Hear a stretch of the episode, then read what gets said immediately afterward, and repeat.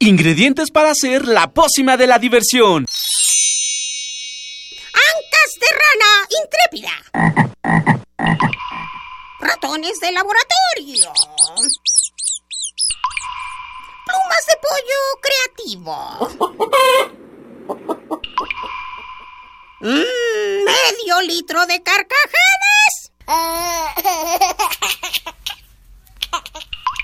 Y listo. Revolvemos todo y decimos...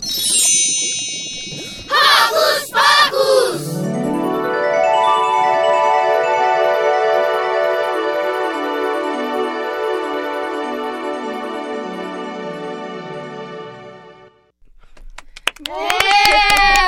Ya escucharon aquí la risa de nuestros traviesos y maravillosos conductores. Estamos súper contentos de estar nuevamente con ustedes.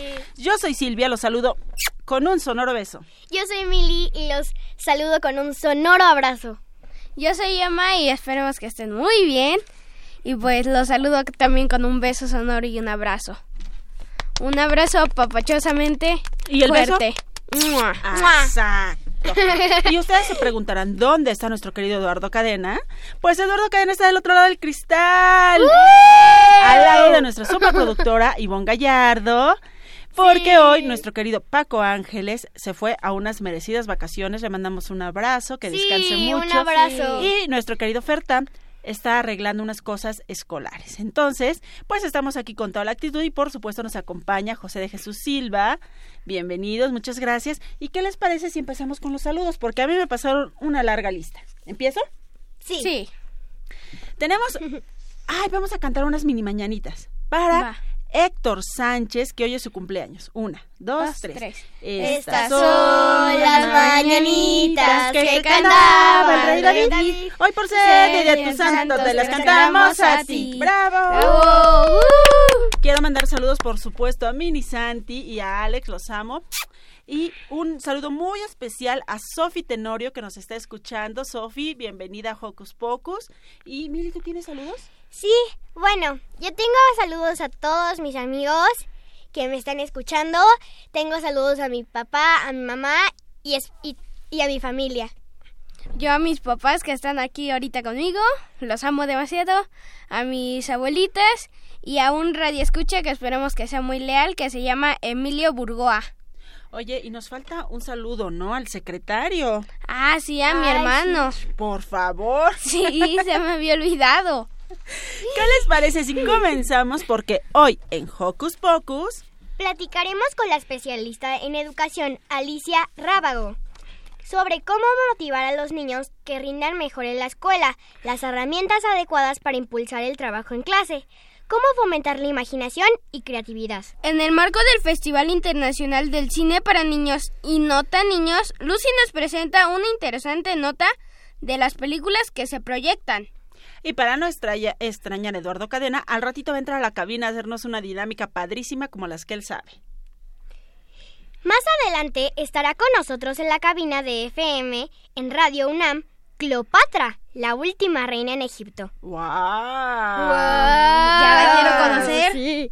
Descubriremos por qué su nombre sigue sonando en nuestros tiempos, por qué la recuerdan las personas y cómo era una niña que sería reina al crecer. ¡Ay, qué maravilla! Yo también ya quiero conocerla. Emma. Sí, ya. ¿Y qué les parece si comenzamos? Porque también tenemos música, risas, diversión, chistes, entretenimiento, regalos y... ¡Comenzamos!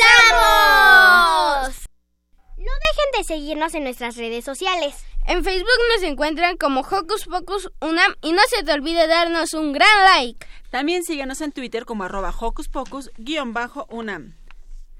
Para comenzar la mañana con toda la actitud escucharemos... ¿Qué tal si les gusta un tema de fantasmas? eh? Oh, Ah, a mí sí. me da miedo. Pues, Yo creo que vamos a escuchar el vals del futbolista fantasma con Armando Vega Gil. vamos.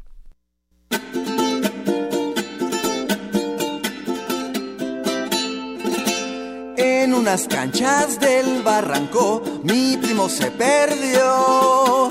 Tras el balón corrió, muy franco, chin se desbarrancó. Su saque de banda que me lo ataranta. Nunca encontraron sus zapatos que un perro se comió. Lo que les cuento es de espanto, pues al mes él volvió. Mi primo el fantasma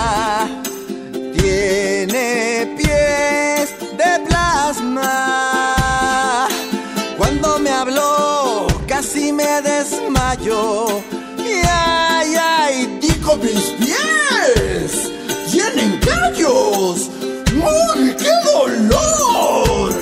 ¡Hazme un favor! ¡Sin temor! ¡Qué horror!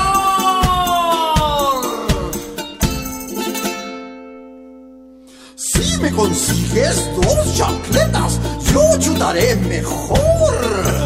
Ya no seré un alma en y jugaré fútbol en el otro mundo. Seré un crack profundo.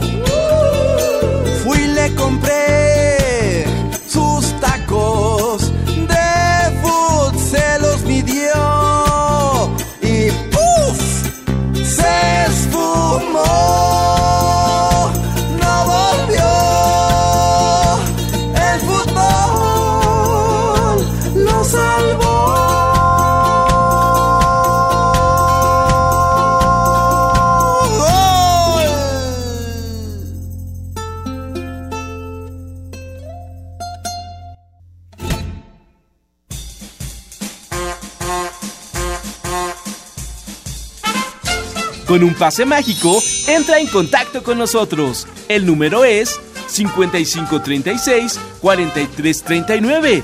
Va de nuez. 5536 4339. Escuchas Hocus Pocus, la fórmula mágica de la diversión. 96.1 FM.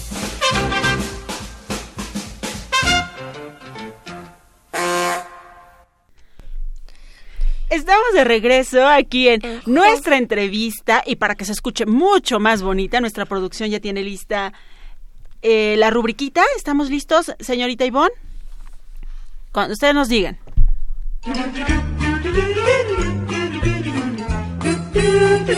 ¿Listo micrófono? ¡Yeah! ¿Listo invitado? ¡Yeah! ¿Listas las preguntas? ¡Yeah! Tres, dos, al aire. Ahora va la entrevista.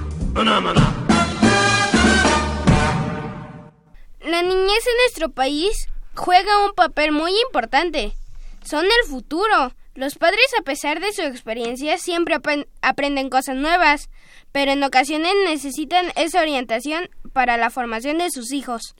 Por lo cual los primeros años escolares son fundamentales para los niños. Eso dicen los que saben. Durante estos años se desarrollan las principales habilidades motrices, aprenden a explorar su mundo a través de la creatividad y la imaginación. Para hablarnos más sobre cómo motivar a los niños a que rindan mejor en su año escolar, nos acompaña Alicia Rábago, especialista en educación. Bienvenida. Ay, qué bonita, qué bonita rúbrica, qué, qué bonito todo lo que dicen, es verdad, los niños son los niños son el futuro y por eso me encanta trabajar con ellos. A mí me fascina trabajar con los niños. Ya Ay. tengo 25 años trabajando con niños. Pues qué bueno que viniste aquí entonces. Pues es que no me habías invitado, me dices yo vengo. ¿Y de qué forma trabajas con los niños? Mira, Emanuel, durante muchos años trabajé dando clases en la escuela. Luego eh, trabajé eh, ayudando a padres de familia. Durante todos estos años he trabajado dando conferencias, pláticas. ah, escribo un, escribí un libro hace poquito. Estamos escribiendo el segundo. Siempre procuro estar acompañando a los padres en este camino que es el de educar, que además no hay no hay recetas, no hay pastillitas, no hay algo mágico. Entonces siempre como papás tenemos dudas y eh, de eso de eso me encargo yo. Estudio, estudio, estudio, me preparo para poder seguir ayudando a los papás. Fíjate. ¿Y cómo motivas a los padres? Pues mira, la motivación más grande son sus hijos, esa motivación. Ya cuando un padre se acerca a pedir ayuda es que ya está motivado. Entonces, el, el problema es con los padres que no están motivados y que necesitamos que se motiven y entiendan que son el ejemplo fundamental para el crecimiento de sus hijos. Esos son los que más me preocupan, los que no están motivados. Entonces, es platicar, es darles como una idea de que ellos son esa guía y esa formación que sus hijos necesitan. Alicia, hoy vienes a platicarnos un poquito acerca de un tema que a veces nos aterra más a los papás que a los niños. Sí. El regreso o el ingreso a clases. El miedo a la, la el miedo. sí. Y Emanuel tiene una pregunta ya lista para ti. A ver, Emanuel. ¿Cómo podemos combatir el, el miedo de regreso a clases? Mira, es que hay muchas formas, Emanuel, hay muchas formas porque también hay muchos miedos. O sea, el de- dependerá de por qué se tiene miedo, ¿no? Ese, es como ese dolorcito de panza que tienes que decir, oye, ¿en qué salón me va a tocar? Me pusieron con mis amigos, oye, capaz si me tocó la misa esa que dicen que es bien dura, o este, o, o ya me dijeron que tercer año es bien difícil, es que depende del miedo. Entonces, dependiendo del miedo, es como vamos a hablar con el niño o con el papá que esté miedoso por entrar, ¿no? Porque generalmente nos topamos con mamás. ¿Sabes dónde están las mamás muy miedosas? Cuando por primera vez van a la escuela sus chavos. Yo. Esas, esas hay muchísimas, muchísimas, que no quieren dejar a su bombón, no le vaya a pasar algo. Entonces, ahí tienen muchísimo miedo en este, en este, en esta entrada por primera vez a la escuela, porque es como deshacerse de este bebé que han tenido pegado durante muchos años y ahora lo van a prestar y van a decir, ¿Qué pasó? ¿A quién se lo estoy dejando? ¿Lo cuidará bien? ¿Qué le pasará durante tantas horas? ¿Cómo le voy a saber si lloró, si no lloró, si le dieron bien de comer, si fue al baño, si todas estas dudas que como mamá vienen, es ahí es donde las mamás sufren mucho. Pero cuando los niños tienen más miedo a volver es cuando, por ejemplo, pasan de kinder a primero de primaria. Ese paso a primaria, en donde casi todo el mundo te dice, ya no vas a ser un bebé, ¿eh? ya no va a estar la misa ayudándote. Entonces dice el niño, Sí. pues ahora qué me van a pedir, ¿no? Sí, yo, yo estaba, bueno, yo realmente estaba algo nerviosa porque no sabía lo que iba a pasar, pero estaba muy emocionada porque mi mamá y mi papá estaban muy orgullosos de mí de que había pasado a primero de primaria. Y pero no estaba nerviosa de decir, híjole, ahora la misa ya me dijeron que ya no me va a ayudar y que tengo que copiar más rápido la tarea Sí. y ahora tengo más cuadros. Es ese dolorcito de panza que te da. Yo a los adultos se los hago como cuando van a ir a un evento nuevo en donde no conocen a nadie y dices, ahora con quién voy a hablar, voy a llegar y no conozco a nadie. Y es esa entrada a esa fiesta o ese evento en donde dices, ¿y ahora? Pues ese mismo, ese mismo nervio se siente cuando vas a pasar a un año nuevo y te pasa todos los años, el decir, a ver cómo me va este año, espero que me vaya bien, quiero hacer mi mejor esfuerzo, quiero que me toquen con mis amigos, quiero, o sea, son esas expectativas, pero ese nervio es bonito, más que miedo es un nervio. El miedo se da cuando a lo mejor tuviste una mala experiencia el año anterior cuando a lo mejor eh, no te fue bien en la escuela o tuviste bullying en la escuela o eh, la escuela ya no es tu favorita porque algo pasó y no has sabido explicarlo. Ahí sí viene un miedo, miedo y hasta fobia puede llegar a haber. ¿eh? Sí, ¿Y qué podemos hacer justo, bueno, los niños que pueden hacer para tratar de soltar este miedo, Alicia? Lo más importante yo creo que cuando tú ves a tu hijo que como papá, cuando ves que tu hijo continuamente te dice, no quiero ir a la escuela, es que me duele mucho la panza, es que no, es que hoy no me siento bien. O sea que hay continuamente pretextos para no ir a la escuela. Sí hay como que indagar un poquito más. No es lo mismo que un niño te diga, ay, tengo que regresar, es que otra vez me tengo que levantar temprano y hacer tarea. Eso no es miedo. Eso es volverte a adaptar a un a una rutina que pues a- no a todos los niños les gusta e incluso a todos los a todos los papás. Pero cuando un niño constantemente está poniendo pretextos o ves que no regresa del colegio ni platicándote nada, ni cero entusiasmado, este que se acuesta muy temprano, o sea, que hay cambios en su conducta, sí habría que indagar qué es lo que está pasando, o sea, por qué tiene tanto temor a volver a la escuela. Y a veces eh, hay colegios, por ejemplo, que tienen un sistema en donde los niños pasan año con año con los mismos compañeros. Hay colegios en donde revuelven a los compañeros. Incluso hay instituciones donde la maestra incluso puede pasar hasta con el grupo. Y yo no sé qué tan beneficioso sea Justo para iba a ese preguntar niño, eso. ¿no? Imagínate si al niño le cae bien la maestra y a la maestra le cae bien el niño, pues qué padre. Pero si no es así, imagínate tener otro año con una maestra que dijiste, ya la voy a acabar este año y te la vuelven a poner. No es, no es fácil para nadie, ¿no? Entonces, ahí es donde tú como papá tienes que tener los ojos bien abiertos y decir, a ver, no fue un año fácil el anterior y me están volviendo a poner a esta maestra que entiendo que mi hijo tiene que aprender, que hay maestras de todos tipos y que yo no le puedo ir resolviendo la vida y cambiándolo de salón. Pero si ya pasamos un año muy complicado, voy a ir a preguntar al colegio por qué se repite la maestra o si hay posibilidades de que puede estar en otro salón porque no fue un, un gran año y ya tuvo la experiencia, ya lo dejé que creciera y que aprendiera a tolerar tipos, ¿no? Pero no es de contentillo, no es de, ay, la misma me cae bien y entonces que me lo cambien. No, no, no, no, porque no es así. Entonces, a ver, aquí lo primero que tenemos que hacer es identificar si realmente es un miedo o simplemente es, pues, esa flojerita de que estamos de vacaciones y no queremos, ¿correcto? Y Primer tenemos paso. que integrar primero con nuestros niños. Sí, lo que pasa es que hoy los papás creen, yo siempre digo, los niños son muy sensibles. Eh, cuando, cuando, cuando me presentaban decían, es esta parte en donde los niños aprenden, los primeros años son básicos en el aprendizaje de los niños. Es verdad, los siete primeros años marcan muchos de los, de los aprendizajes que van a tener a futuro. Entonces, tú tienes que aprender a conocer a tu hijo. Es que, ¿cuántas mamás hasta con la miradita te dicen, ay, no se ha de sentir muy bien, ah, está pachurradón, está... Estos primeros años en donde tienes muchísimo contacto con tus hijos, sí te das cuenta, ¿no?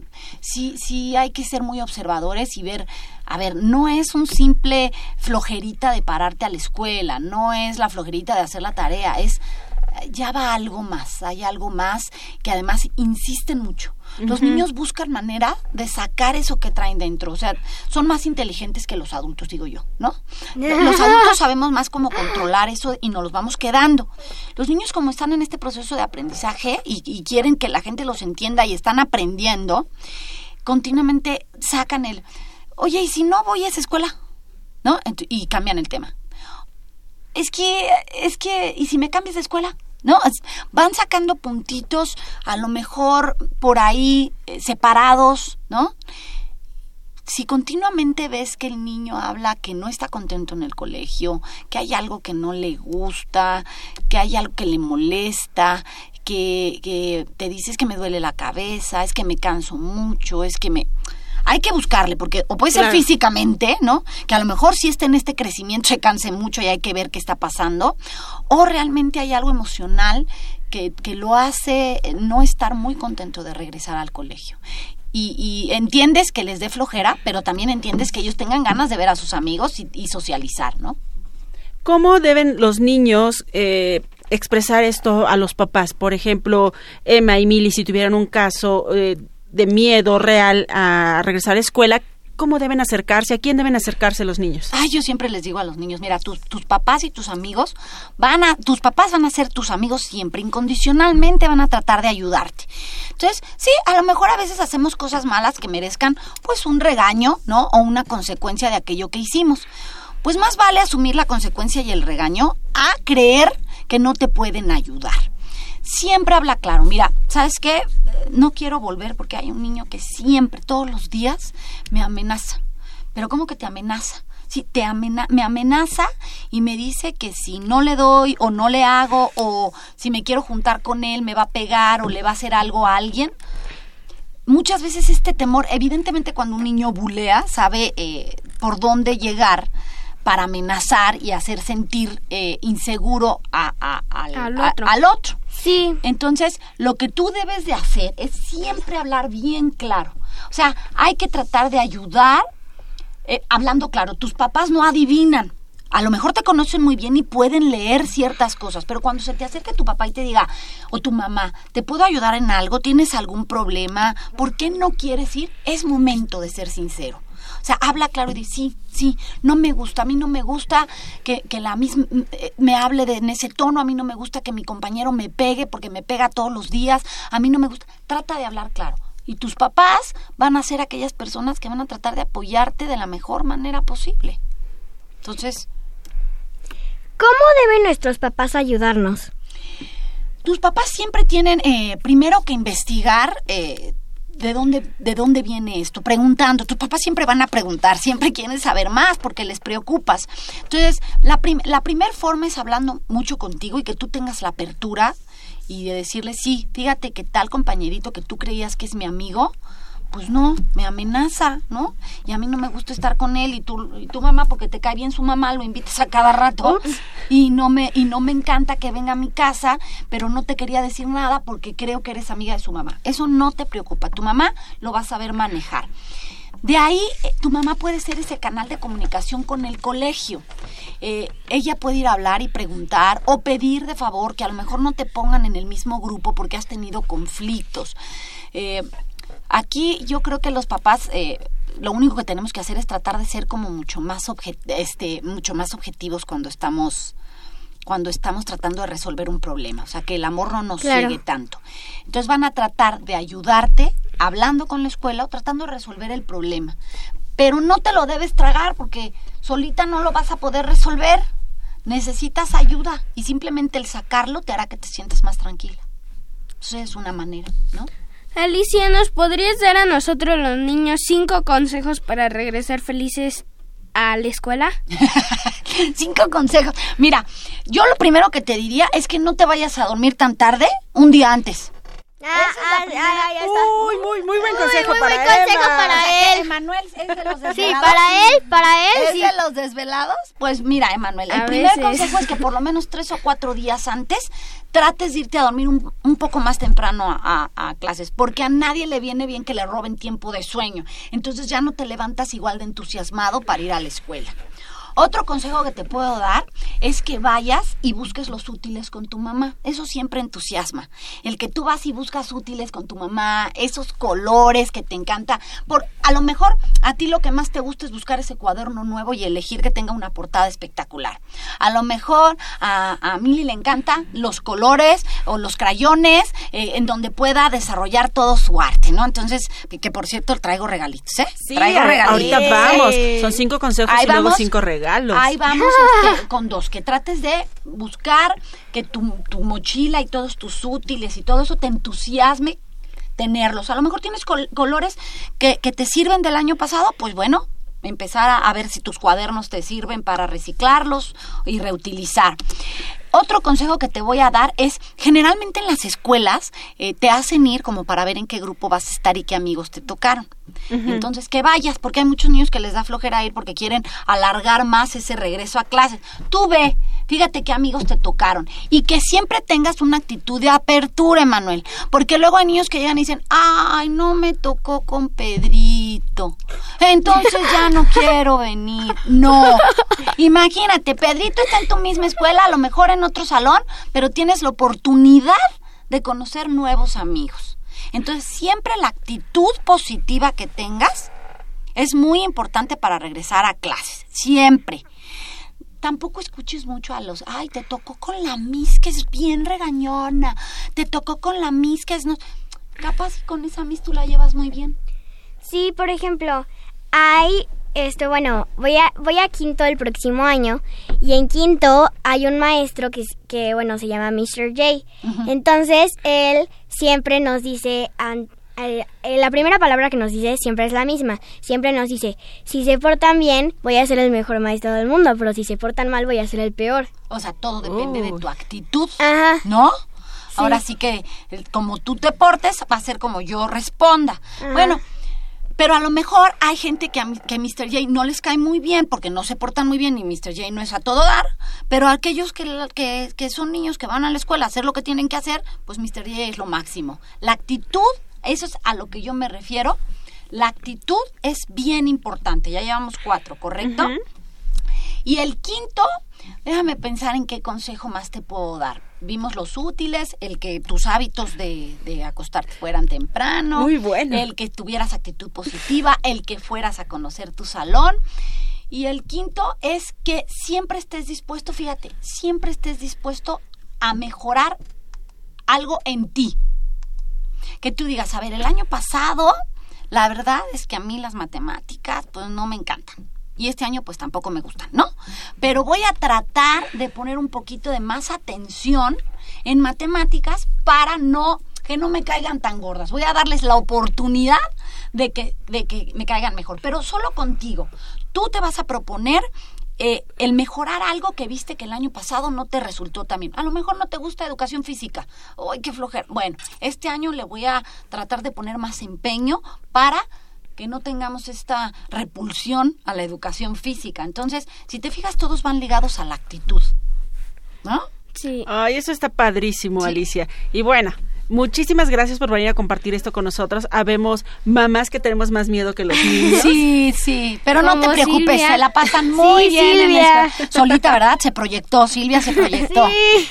Solo estoy un poquito preocupada porque Santi va a entrar al preescolar. Pero a solo Santi le va a ir muy bien y cuando Santi te diga adiós, mamá, pásatela bien, vete a hacer todo lo que tengas que hacer, tú vas a llorar así de, ay, mi bebé ya se quiere quedar. Pero él la va a pasar muy bien en el, en el colegio. Lo que sí te digo es que no le hagas, ese es un consejo, ¿eh? no le hagas sentir que estás preocupada, porque a lo mejor él la pasa muy bien, pero por ahí sabe que, que te preocupa y entonces te dice, ay, no quiero ir. ¿Y cuál? En la escuela está feliz. Me imagino. Y aprovechando, quiero mandarle un saludo a la licenciada Aide Blanco, directora de los CENDIS y preescolar de la UNAM, que es a la escuela donde va a entrar Santi. Y regresamos contigo, Alicia, porque dijiste que nos traías regalitos. Ay, sí, sí. Ay, ay, ay, ay, ay, ay. ¿Qué nos vas a, qué nos vas a el regalar?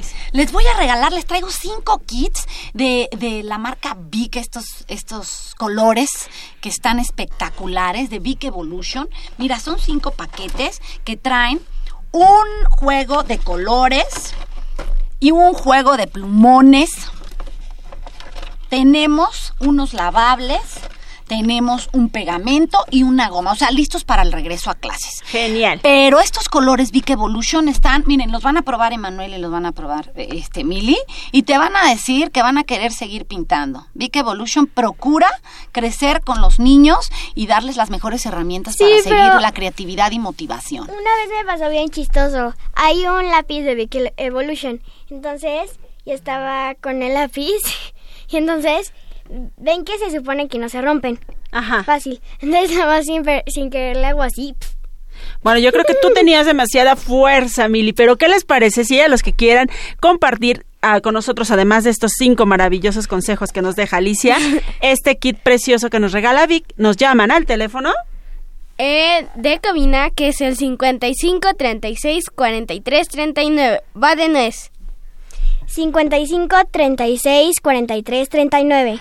Alicia, muchas gracias por venir a compartir esto con nosotros. Esperamos que tanto alumnos como papás nos relajemos y este sea un maravilloso regreso a Es clases. lo mejor, actitud, Silvia, actitud. Y si alguien quiere consultarte, ¿a dónde te pueden consultar? En mis redes sociales estoy como arroba Alicia Rábago en mi Twitter. En el Facebook eh, tengo el, el Facebook del libro, Edúcalos para que los demás los quieran, que les recomiendo mucho, ya lo encuentran en todas las librerías. Y este y tenemos eh, mi página web que es educalosconaliciarábago.com. Muchas gracias. Pues bueno, Alicia. muchísimas gracias y te invitamos a escuchar. Mi abuelita tiene Facebook de Charlie Canta Cuentos. Ah, órale. Gracias.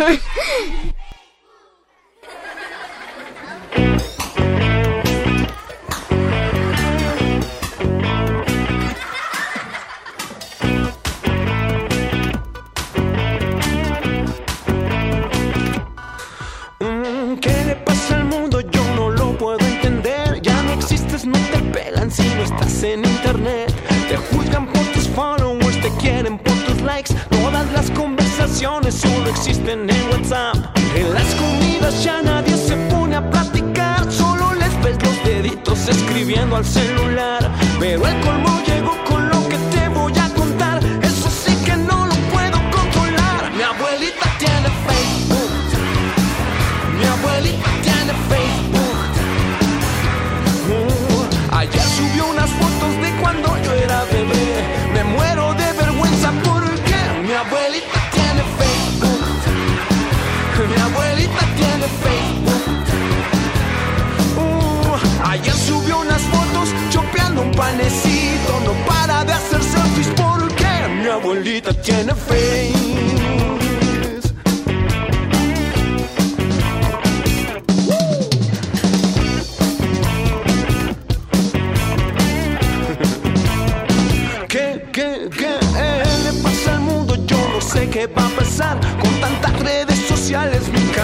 va a estallar. No digo que está bien, no digo que está mal. Simplemente el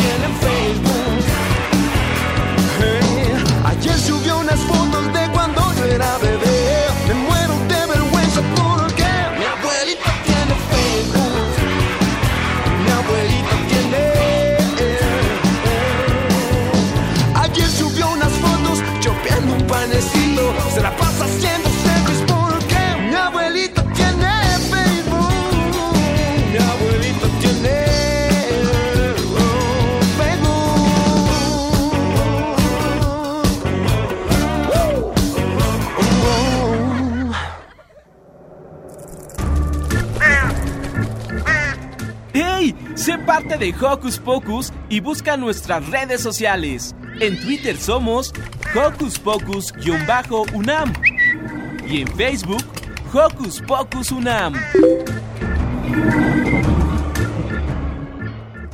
¡Eh! Emma, ¿tu abuelita tiene Face? No sé. ¿Tu abuelita tiene Face? No sé. Ay, mi abue bueno, mi abuelita ya, ya no está viva, pero creo dudo mucho que tuviera Face. Qué divertida estuvo esa canción, ¿no? Sí. Pero bueno, vamos a lo que sigue. Sí, bueno. Lucy fue al Festival de Niños y no tan niños ¿De de, la cine para niños? De cine para niños. Y había una cosa de la Matatena. Y nos trajo un reporte. Vamos a escucharla. Vamos, pues.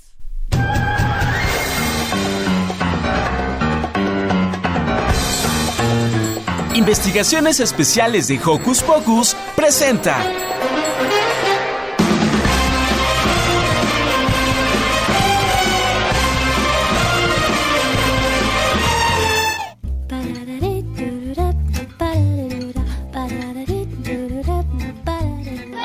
Hola amigos Radio Escuchas, estamos en el vigésimo segundo Festival Internacional de Cine para Niños y no tan niños. Ahorita estoy a punto de entrar a ver las películas y al final les cuento cómo les fue. Adiós.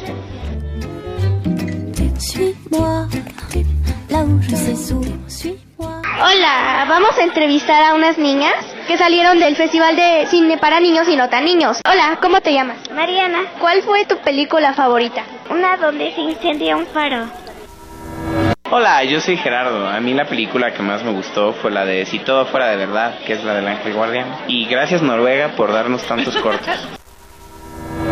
Hola, Amanda Fagan. ¿Cuál fue tu película favorita? Estaba discutiendo eso, el del niño y el ángel guardián, el del niño que tiene cáncer, y el del pollito, el del pez mediano y el de bolas de arroz. Tenemos cuatro favoritos en este grupo, como se puede ver. Hola, Radio Escuchas, aquí estamos en el Festival de Cine para Niños y no tan niños. Estamos con Eugenio. y Ana. eh, se encargan de hacer los doblajes para eh, las películas porque no todas están en español. ¿Desde cuándo hacen los doblajes? Híjole, pues fíjate que ya se me olvidó, pero tiene, no sé si 8 o 12 años o 10. ¿Qué hacen para hacer los doblajes? O sea, ¿cómo le hacen? Pues mira, nos divertimos mucho. Lo que hacemos es ver la película y repartirnos los personajes, ¿verdad, Ana? Sí, así es. O sea, vemos la película antes de que la, la traigamos aquí a, a la cineteca o a, bueno, a la sede donde nos toque. La vemos, la ensayamos, le decimos, tú haces el papá, yo hago la mamá, ahora No tú creas el que es niño. fácil repartírselos. A veces sí es sencillo porque a veces nada más hay dos o tres personajes, pero a veces hay ocho. Ujú. Como siempre nada más somos dos y tenemos que repartirnos los ocho, nos hacemos bolas, ¿no? Sí, es bueno, entonces ahora el niño, ahora yo hago el chaparro, todo el alto, yo la mamá, todo el papá. Es un poco difícil, pero muy divertido. A veces se nos escapan luego algunas cosas porque cuando estamos viendo se escuchan cosas que luego cuando las vemos aquí en la pantalla grande ya no se escuchan y bueno, nos, nos- pero la cosa es este que nos divertimos muchísimo, ¿eh? Regresamos a cabina.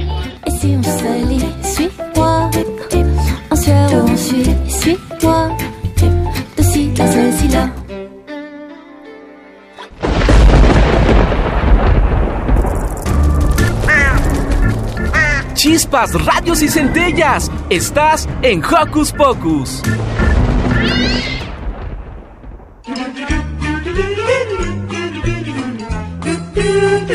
¿Listo micrófono? ¿Listo invitado? ¿Listas las preguntas? Tres, dos, al aire. Ahora va la entrevista.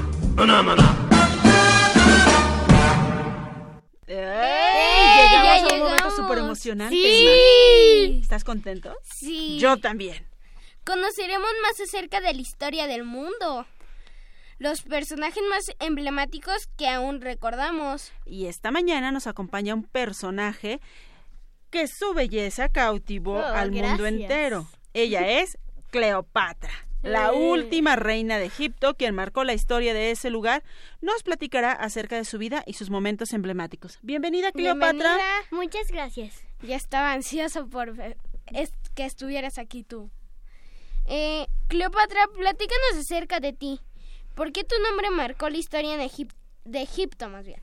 Bueno, esa pregunta es muy fácil. Muchas personas me conocen porque fui la última reina del antiguo Egipto y porque fui una reina muy importante para toda la historia.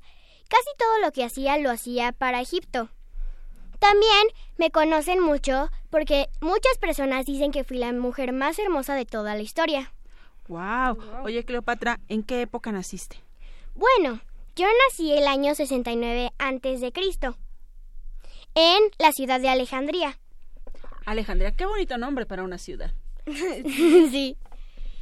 ¿A qué familia perteneciste, Cleopatra? Bueno, yo a, a la de unos a la de mi padre Ptolomeo 12 y mi madre Cleopatra Trifene. Mis hermanos se llamaban Berenice. Cleopatra tenía una hermana grande que también se llamaba Cleopatra. Oh, ¿y no se confundían? No. Pero es que ella era mucho más grande que yo, ella tenía muchos más años que yo, era, ella era la más grande de todos los hermanos. Ah, vaya. Y entonces a tus papás les gustó muchísimo el nombre de Cleopatra, por eso lo repitieron. No, realmente ¿O fue es por- porque ellos no eran muy, muy creativos con los nombres. Solo tenían tres nombres para mujeres. Berenice, Cleopatra y Arsinoe. Y para hombres solo Ptolomeo. Ay, bueno, qué bueno que no tuvieron más hijos hombres, porque si no hubiera sido Ptolomeo 1, 2, 3, 4, 5, ¿cuántos Realmente fueron? sí tuvieron. Dos. Ptolomeo 13 y Ptolomeo 14. Fueron mis medios hermanos porque mi papá, después de unos años, se casó con otra mujer. ¡Qué creativos! ¿A qué jugabas cuando eras niña? Bueno, lo que yo hacía era muchas cosas. A mí me encantaba ir por todo el pueblo, navegar por el Nilo, también... El Nilo es un río, ¿no? Un- Sí. eh, uno de los ríos más famosos de Sí, Egipto. exacto. Bueno, también me gustaba jugar con mis muñecas de trapo, que me hacían mis costureros, y también me encantaba ir a muchísimos lugares del pueblo, me encantaba ir, pero ¿Había eran... muñecas de trapo? Sí, en vez de las muñecas de ahora, en esos tiempos, co- con, el trapo se hacían muñecas, y con esas se jugaban, y de ahí nacieron las muñecas de ahora. Oye, Cleopatra, ¿cómo es una niña que sabe que alguna vez en la vida va a llegar a ser reina? Bueno, tiene muchos lujos. Por ejemplo, tienes perfumeros que saben exactamente lo que te tienes que poner. Son de los maes son los maestros perfumeros. También tienes costureros que te hacen las mejores ropas. Tienes estilistas. ah, tienes muchísimos jardines, muchas fuentes. Pero también hay cosas que no se pueden hacer. Por ejemplo, Exacto, ¿cómo qué? Ujú. No puedes salir porque no puedes salir casi nunca porque no puedes conocer a las personas de afuera, solo puedes estar con tus hermanos, ¿Y por qué no puedes conocer a las personas de afuera? porque se creía que los faraones eran dioses y no se debían de juntar mucho con los del pueblo. Wow. Eh, ¿Conociste a algún personaje importante de la historia? Oh, sí. Conocí a dos.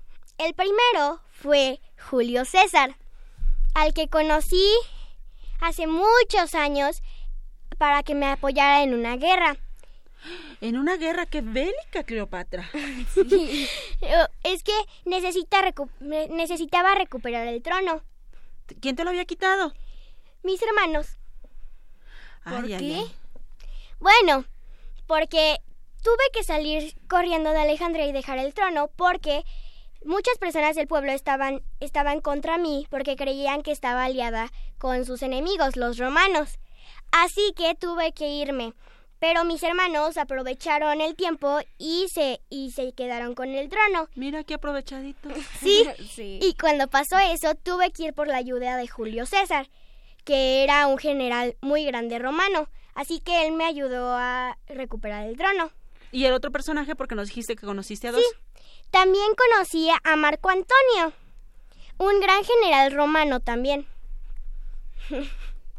Oye, Y ¿cómo se elegía a los faraones en Egipto?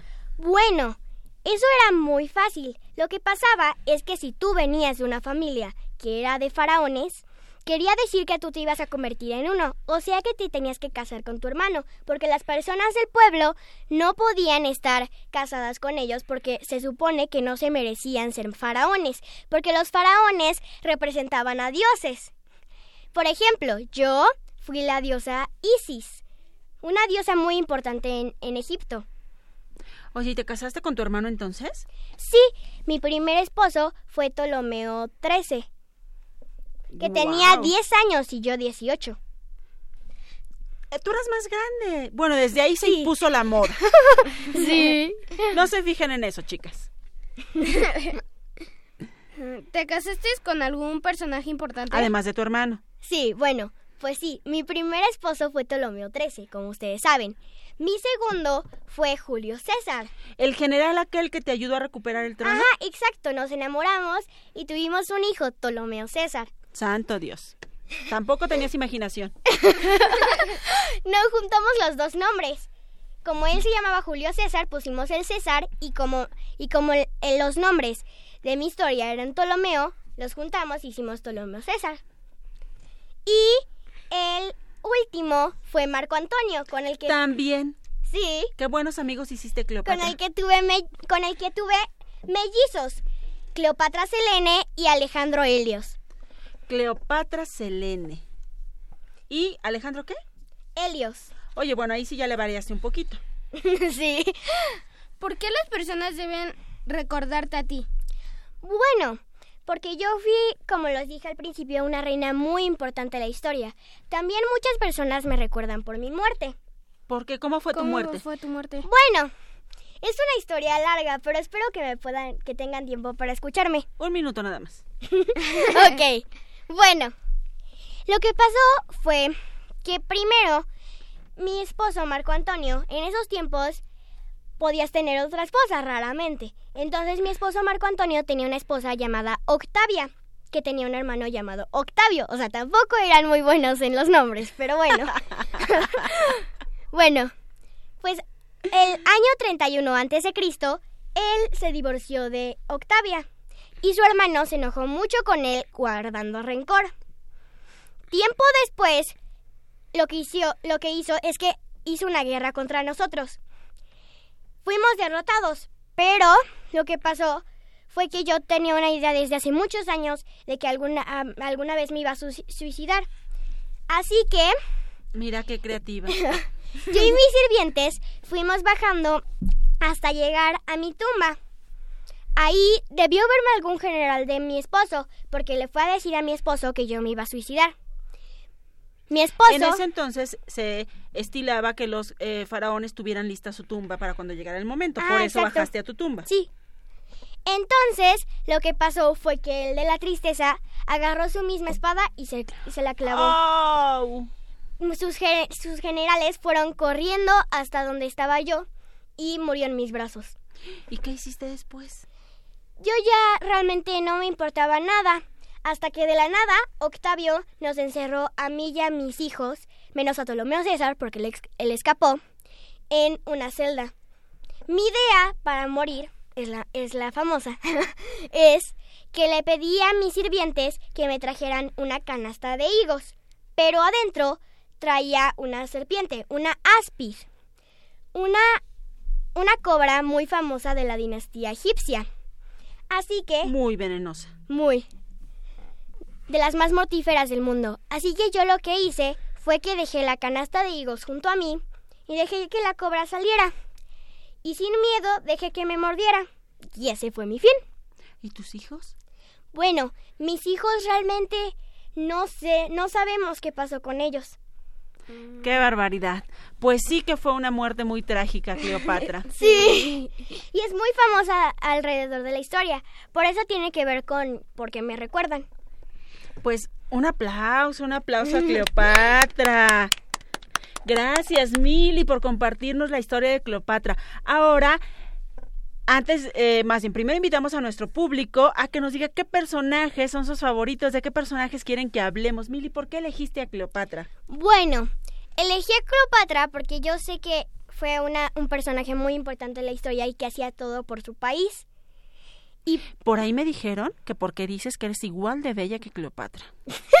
¿Ustedes qué dicen, amigos de Hocus Pocus? Mientras ustedes nos llaman, mira, ahí pueden verlo porque se está transmitiendo por eh, Face Live, así se llama. Pueden ver la belleza de Millie para que nos digan si es verdad que es tan bella como Cleopatra o más como nosotros creemos.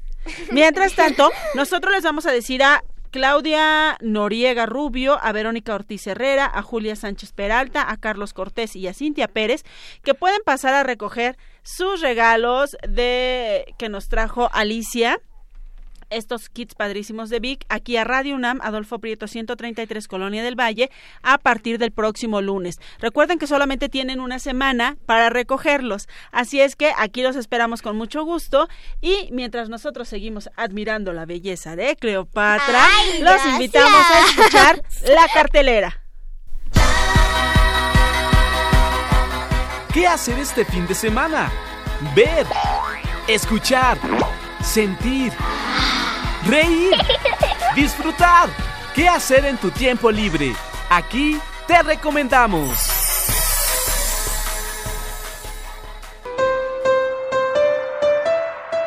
Hocus Pocus te presenta los eventos más divertidos para salir de casa este fin de semana. ¿Sigues de vacaciones y te estás aburriendo? El vigésimo segundo Festival Internacional de Cine para Niños y No Tan Niños presenta Bolas de Arroz.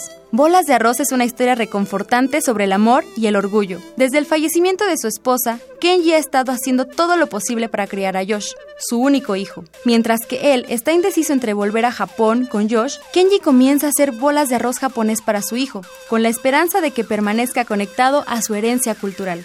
Acércate a otra cultura y conoce qué se hace en otras partes del mundo. La cita es este sábado 12 de agosto a las 4 de la tarde. Sala Julio Bracho en el Centro Cultural Universitario. Insurgente Sur 3000, Delegación Coyoacán. Entrada general 40 pesos. Para más información, consulta la página cultura.unam.mx. cultura.unam.mx.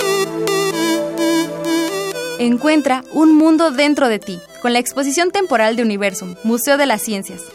¿Te has preguntado qué hay dentro de tu cuerpo? Viaja a través del cuerpo humano. Observa aquellos lugares en los que las bacterias juegan un papel importante como son la piel y la boca. Un mundo dentro de ti es una exposición que revela la gran diversidad de bacterias, virus y otros microbios que viven en el cuerpo. Este conjunto de microorganismos, contrario a lo que se piensa, beneficia el desarrollo de los seres vivos.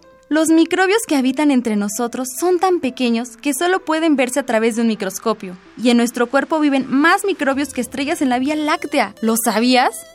Esta exposición pone al descubierto el mundo secreto que vive entre nosotros. Ven y descúbrelo. Se encuentra en la sala de exposiciones temporales Universum, Museo de las Ciencias, de martes a viernes de 9 a 18 horas. Exposición sin costo adicional incluida en el costo de acceso al museo, del 19 de agosto al 30 de diciembre de 2017. Para más información, consulta la página www.universum.unam.mx www.universum.unam.mx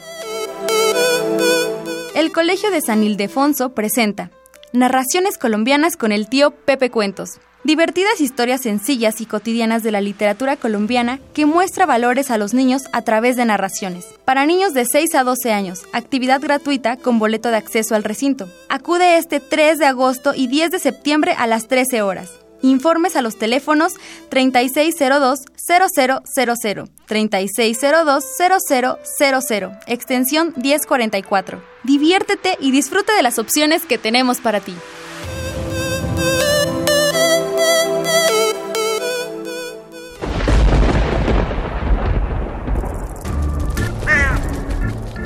Chispas, rayos y centellas. Estás en Hocus Pocus.